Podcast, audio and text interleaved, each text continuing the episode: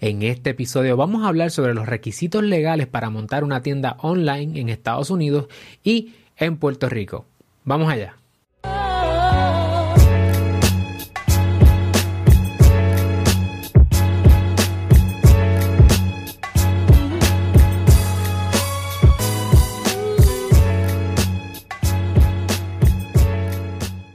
Saludos familia, yo soy el licenciado Alexiomar Rodríguez, fundador de Siglo, y una de mis pasiones es ayudarte a establecer crecer y proteger tu negocio. Por eso en este canal encontrarás contenido semanal sobre propiedad intelectual, empresarismo y la industria de entretenimiento. Si es la primera vez que nos sintonizas, no olvides suscribirte a nuestro canal, darle like a este video y darle a la campana para que no te pierdas ni un solo video. Además, comparte este video con alguna persona que tú conozcas que quiera montar una tienda online. Y si nos estás escuchando en formato podcast, asegúrate de seguirnos en tu plataforma de podcast favorita y también por favor ir a Apple Podcast y dejarnos un review allí. Para la familia de podcast en particular, te invito a que le tires un screenshot al podcast y me tagues en Instagram. Me puedes buscar como Alexiomar Rodríguez, al igual que puedes taguear al equipo de Sidlo con la situación que estamos viviendo en el mundo, eh, es inevitable pensar la necesidad de llevar nuestras tiendas y nuestros negocios a la nube, llevarlos al Internet. Así que si todavía no has podido llevar tu negocio al Internet, es hora de que vayas pensándolo y que lo consideres. En este episodio particular vamos a hablar sobre cómo se puede montar una tienda online eh, bajo el modelo de dropshipping.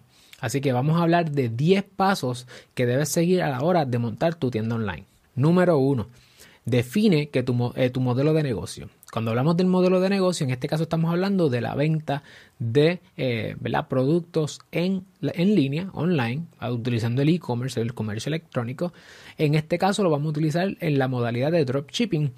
Eh, vis a vis lo que sería quizás tú tener tus productos, manufacturarlos y tener un almacén. En este caso no estamos bregando con esa modalidad, sino estamos bregando con la modalidad de dropshipping, donde, por ejemplo, si me compras a mí un producto, eh, yo la tengo en mi tienda online, pero yo no tengo el producto eh, físicamente en mi local. Yo no, yo no tengo el producto. El producto, cuando tú haces la orden, yo hago la orden a un tercero y ese tercero hace el fulfillment y llega entonces el producto al cliente. Si estás en Puerto Rico, te invito a que explores a la gente de eFulfillment Center eh, de la familia de Brands of Puerto Rico. Yo no tengo ninguna afiliación con ellos, pero me parece que el proyecto se ve súper chévere. Así que si tienes necesidad de hacer un eFulfillment, eh, esta gente de eFulfillment Center Puerto Rico lo más seguro tienen lo que necesita. El segundo aspecto que debes considerar son los aspectos regulatorios. En el caso del e-commerce, pues no hay unos aspectos regulatorios más allá de los tradicionales que tienen que ver con contribuciones eh, y de igual que otros negocios. Así que no hay un aspecto regulatorio, una barrera de entrada más allá de lo de que sería montar tu negocio. Así que, segundo aspecto regulatorio, check. El tercer paso, nosotros hablamos siempre de 10 pasos y el tercero es los incentivos contributivos. Es importante que consideres si te aplica algún tipo de incentivo contributivo. En el caso de las tiendas e-commerce, eh, puede que le apliquen dos tipos de incentivos contributivos en Puerto Rico. Número uno, puedes solicitar a la antigua ley 135, ahora bajo el código de incentivo, que es la ley 60 del 2019, el incentivo para jóvenes empresarios o jóvenes empresarias. Este incentivo tiene varios beneficios, entre los cuales aparecen ¿verdad? unos brackets de unas tasas preferenciales, eh, es decir, que vas a pagar menos contribuciones de lo normal porque estás operando bajo el incentivo. Esto es si antes de comenzar el negocio utilizas, ¿verdad? Mediante el proceso que hay que seguir, el incentivo contributivo. Así que si tienes alguna pregunta respecto a cómo tú puedes conseguir este incentivo contributivo, te voy a dejar en el enlace de este video y del podcast eh, un enlace para que tú puedas allí eh, contactar a un profesional de este tipo de asuntos. El segundo incentivo contributivo que te puede beneficiar es la ley 20 la ley 20 no es para productos, pero ojo, muchas personas no solamente montan tiendas online, también es posible que quieran ser quieran proveer unos servicios atados a esos productos. Así que dependiendo de cuán sofisticado tú quieres tener la operación, es posible tener un negocio o una rama de tu negocio que sea, ¿verdad? El, manejo y la explotación de productos en línea, la venta de productos en línea tipo dropshipping y tú pudieras tener una empresa hermana que provea unos servicios adicionales a lo mejor de mentoría, de coaching, de educación, y ese otro negocio podría eh, cualificar bajo la, antigua ley 20, ahora bajo el código de incentivos también codificada como la ley para el, incentivo para la exportación de servicios. Igual te dejaré más información sobre profesionales que trabajan esto en la descripción del video y del podcast. ¿Por qué?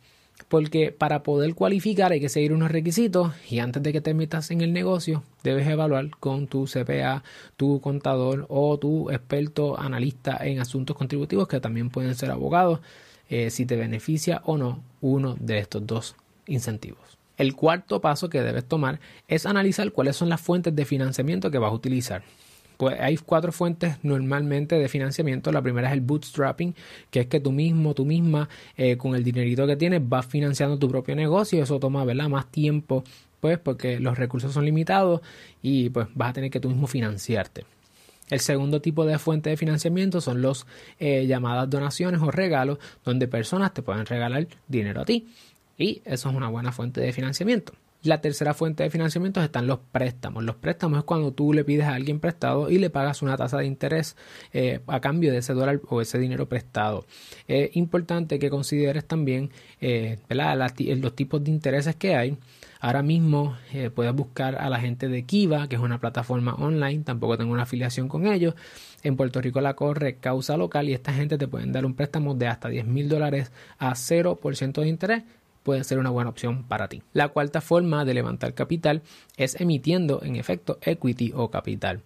Esta forma de levantar eh, dinero, para esto vas a necesitar una entidad jurídica, ya que va operando como dueño o dueña sola, propietario, el llamado DBA, Doing Business As, no se puede. Así que tendrías que en este caso buscar una entidad jurídica. Eso nos lleva al quinto paso. El quinto paso es decidir cuál va a ser tu estructura legal. Normalmente cuando tú estás operando como sola o solo, eh, consideras dos tipos de de, dos tipos de forma. Número uno, puedes escoger operar como un DBA, donde tú eres la única dueña, la única administradora de tu negocio, no tienes que llenar más allá de documentación para operar. Eh, la segunda opción que muchas veces se consideran son las LLC, las compañías de responsabilidad limitada, donde tienes una entidad jurídica que es la que hace negocios por ti, separada de ti. Y si quieres conocer más sobre cómo puedes escoger entre una y otra, cuál es la más que te beneficia, puedes verificar en la tarjeta que va a estar aquí encima, eh, DBA versus LLC, que es uno de los videos que más las personas les gusta. Si, estás, si una vez tú decidas cuál te beneficia, si te vea o LLC, nosotros tenemos videos que te vamos a dejar en la descripción del video, particularmente en YouTube, para que tú puedas tener acceso a cómo se registran los DBAs en Puerto Rico y cómo se registran una LLC en Puerto Rico también. Así que esa información también ya tenemos videos de cómo hacerlo. El sexto paso es poner a correr todo el proceso de permisología. La permisología se divide en cuatro pasos. El primer paso es sacar el seguro social patronal. Esto es independientemente si eres un DBA o una LLC. De aquí para adelante corres igual, ¿ok? Esa es la regla general. Si hay algo distinto, te lo voy a decir. Saca tu seguro social patronal en inglés Employer Identification Number y te vamos a dejar también en la descripción un video donde te enseña un tutorial de cómo hacerlo tú misma o tú mismo. El segundo paso de, para proceso de permisos es sacar tu certificado de registro de comerciante en Puerto Rico, es donde aplica esto. Eh, el Merchants Registry en otros estados hay que sacarlo y esto tiene que ver con el IBU, el impuesto sobre venta y uso. Tú tienes que pagar IBU, o sea, retener IBU de cada transacción que tú hagas con productos, a diferencia de los servicios que tienen otras reglas de juego. En el caso de los eh, de la venta de productos, desde el dólar 1 hay que retener IBU cobrar sobre el consumidor y remitirlo a Hacienda. Te voy a dejar también en la descripción de este video eh, un link para que tú sepas cómo puedes sacar tu eh, certificado de registro de comerciante. Ojo, hay una teoría para propósitos eh, contributivos que se llama la teoría Nexus, que va a hacer unas preguntas si yo tengo que retener IBU en otras jurisdicciones. Es un tema técnico, desde, ¿verdad? te exhorto a que consultes con un abogado de taxes o un CPA que conozca del tema para que te hable sobre si ciertas ventas que tú hagas en ciertos estados tienen que también cobrar IBU. Eh, eso es un asunto bien técnico, pero te hago el caveat por si acaso en algún momento te surge la pregunta, sepas que ese tipo de asunto se está lidiando en ciertos tribunales federales. El tercer paso dentro de permisología en Puerto Rico es sacar tu permiso único. El permiso único lo tiene que sacar todo el mundo. La diferencia es que si estás operando desde tu casa es el permiso único domiciliario. Pero una de las preguntas es, ¿tengo que sacar permiso único aunque yo esté desde mi casa? La contestación corta es que sí. Permiso único domiciliario o permiso único si estás desde un local. Dentro de este permiso único te hago una notita también porque si vas a trabajar desde un coworking space porque vas a utilizar una dirección distinta a la de tu casa porque no quieres que esa información salga pública y usas un trabajo de, un coworking space, un espacio de trabajo conjunto, eh, hay municipios que entonces tú lo que haces es que utilizas el permiso del espacio y con ese permiso vas al municipio desde el cual operas para que te den una carta consulta y básicamente se funciona como tu permiso único. Así que si estás entre trabajos de mi casa, trabajos de un coworking space, en muchas ocasiones se recomienda que se trabaje desde el coworking space cuando es para servicios y cuando es para productos, pues muchas veces desde la casa. El cuarto paso para propósito de permiso es sacar la patente municipal. La patente municipal es un impuesto que se paga por en el municipio desde el cual tú tienes tu actividad comercial. Así que si yo vivo en San Juan, tengo que sacar la patente municipal en San Juan. El tema del IAN y el tema del certificado de registro comerciante lo puedes hacer tú misma, tú mismo. Pero esta parte de permisos, permiso único y patente municipal, mi recomendación es que busques un experto en permisos. Eh, y te voy a dejar en la descripción uno de nuestros expertos favoritos para que te ayuden con tu asunto de permisología. El séptimo paso es que protejas tu propiedad intelectual. Lo primero que debes pensar es tus secretos de negocio, que es toda esa información que tú tienes sobre quiénes son tus suplidores, dónde tú haces tus ventas, quién es tu consumidor, cuáles son tus precios. Toda esa información debes protegerla porque esos son secretos comerciales. Si quieres aprender más de secretos comerciales, en la descripción de este video te voy a dejar un link donde aparecen las maneras que tú puedes proteger tu propiedad intelectual. Lo segundo que debes pensar es, antes de adoptar una marca, pensar si tu marca es protegible. Aunque este paso está aquí, este paso debe debería ser de los primeros porque no todas las marcas son protegibles y debes asegurarte de que tu marca esté protegible. Vamos a hacer un video próximamente donde vamos a hablar sobre si te beneficia hacerlo a nivel de Estados Unidos, registrar la marca federal o registrar la marca local. Dentro de propiedad intelectual también está el tema de los derechos de autor o copyright. Si tú tienes una página web, si tú tienes arte donde tú estás promocionando el look and feel de la página, todo eso se debe proteger bajo los derechos de copyright. Finalmente, dentro de propiedad intelectual, es importante que consideres que si vas a estar utilizando influencers, modelos, eh, necesitas tener una licencia, un relevo de esas personas, porque si no estás infringiendo su derecho a la imagen propia. Así que no utilices fotos de gente que no conoces y que no te ha dado permiso para hacerlo. Esa es la regla general. Octavo paso es tener una página web.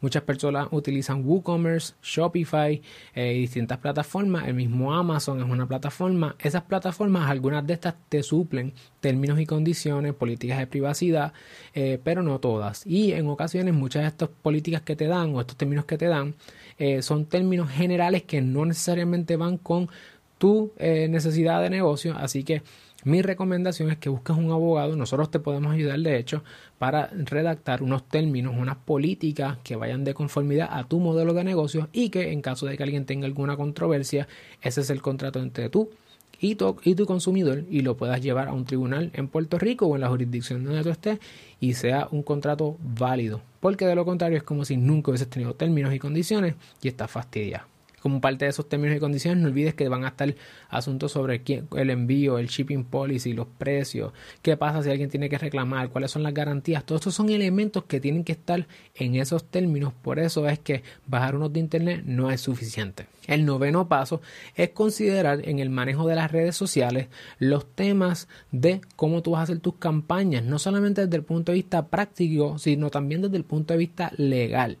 Eso quiere decir que tienes que tener cuidado no infringir la propiedad intelectual de otras personas, número uno. Número dos, cumplir con el Federal Trade Commission y el Departamento de Asuntos del Consumidor en caso de Puerto Rico, que tu información y los anuncios no sean eh, misleading, no, no induzcan error a las personas. Y si vas a tener influencers, tienen que hacer los disclosures de que tienen una relación contigo. Ahí es que vienen los temas de hashtag ads, hashtag endorsement, sponsored, etc. Por último, eh, es importante que si vas a tener relación con ciertos suplidores particulares, tú tengas quizás un contrato con estas personas, al igual que si vas a tener personas que van a hacer el shipping en Puerto Rico, el fulfillment, que tengas tus contratos con estas personas. Toda relación que tú tengas con otra persona que no seas tú, debes tener un contrato. De hecho, eso es, eso es lo que son los términos y condiciones de tu página web, un contrato entre tú y tu consumidor. Ahí tienes los 10 pasos de cómo montar un negocio online en Estados Unidos y en Puerto Rico. Eh, para más información no dudes en llamarnos, la información de contacto está en la descripción de este video y si ya tú tienes muchas de estas cosas ya eh, figured out, ya estás claro, estás clara de lo que vas a hacer, te invito a que veas nuestros videos con Verónica Avilés sobre cómo los errores comunes al montar una tienda online y además que vayas y busques nuestros tutoriales de cómo tú misma o tú mismo puedes montar tu tienda desde cero. Así que no olvides conectar con nosotros en las distintas plataformas de redes sociales, tirarle el screenshot, taguearnos que quiero conectar contigo y conocerte para agradecerte personalmente. Nos vemos la próxima. Chao.